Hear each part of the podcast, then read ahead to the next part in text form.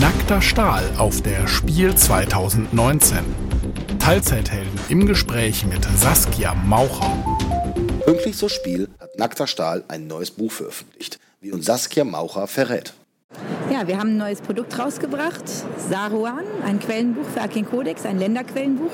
Ist auch wieder ein dicker Schinken geworden mit 280 Seiten, ähnlich wie Drakia im Jahr vorher. Bei Saruan handelt es sich um ein Rassenbuch, welches sich den Echsenmenschen Krask widmet, die sich wiederum in zwei Völker unterteilen.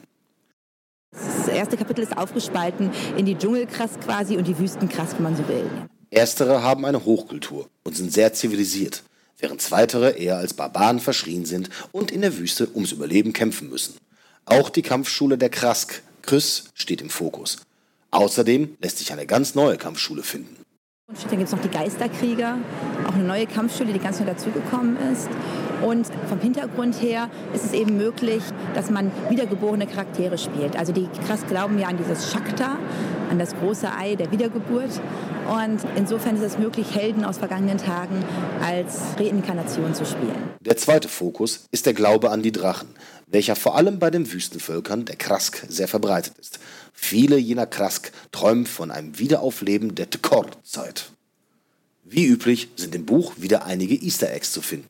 Hier will Saskia aber lieber nicht zu viel verraten, sodass die Spieler selbst entdecken dürfen. Als einen persönlichen Lieblingsinhalt nennt Saskia den Großen Rat.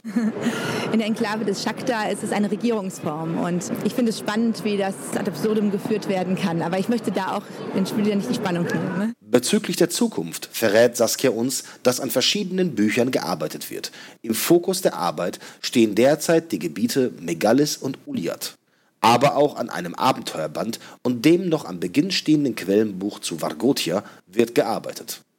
Geplant ist, eines dieser Bücher im nächsten Jahr zu Spiel zu veröffentlichen. Der Autor Mario Leipelt arbeitet zudem weiter an einem Buch zu den Grenzlern.